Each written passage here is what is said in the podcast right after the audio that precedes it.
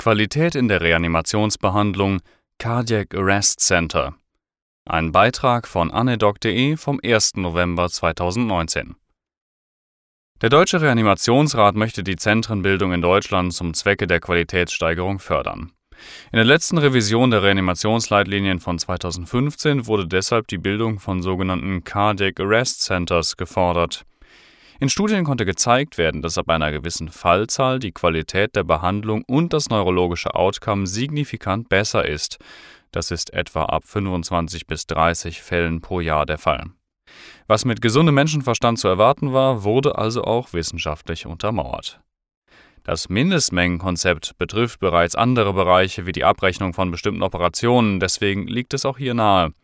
Wenn man etwas Bestimmtes häufig macht, ist man darin einfach besser. Die Aufmachung auf der Seite des GRC entspricht der klassischen Qualitätsdefinition von Arvidis Donabedian. Strukturqualität plus Prozessqualität gleich Ergebnisqualität. In den Bereich der Strukturqualität fallen so unterschiedliche Dinge wie zum Beispiel ein vorhandener Schockraum, ein immer einsatzbereites Röntgen und CT oder eine Herzkatheterbereitschaft rund um die Uhr. Die allermeisten Herz-Kreislauf-Stillstände sind eben kardiologisch bedingt.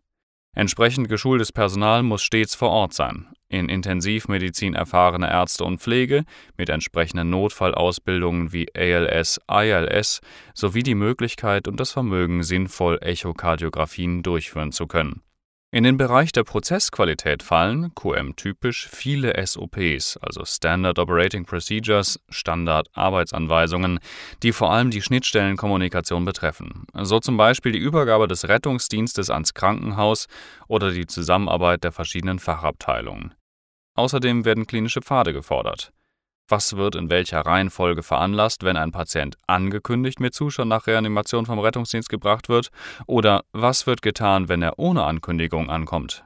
All das soll letztlich die Ergebnisqualität verbessern. Harte Endpunkte sind meist die 30 Tage Mortalität und das neurologische Outcome.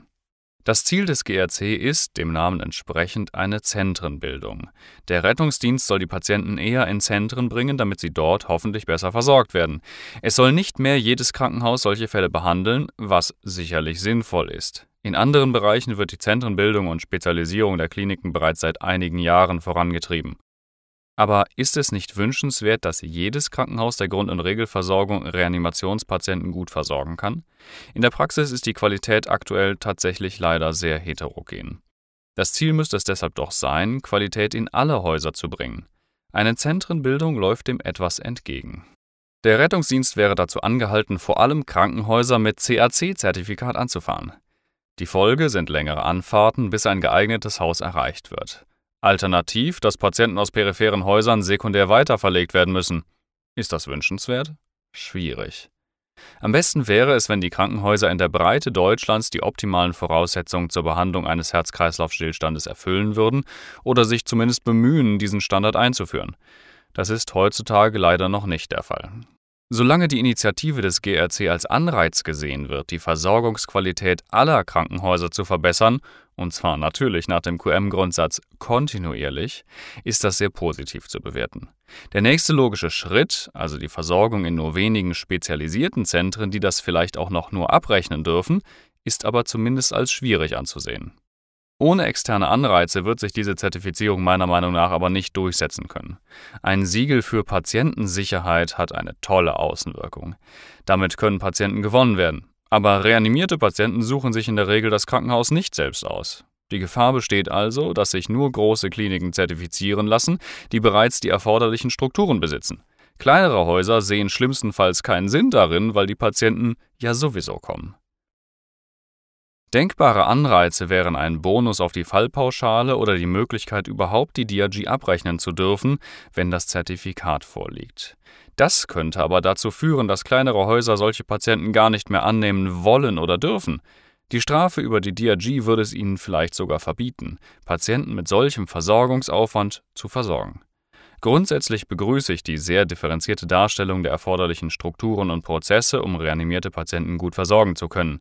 Nur wenn eine gut aufgestellte kardiologische Fachabteilung und Intensivstation zusammen mit der Radiologie und dem Rettungsdienst arbeitet, können gute Behandlungsergebnisse erreicht werden.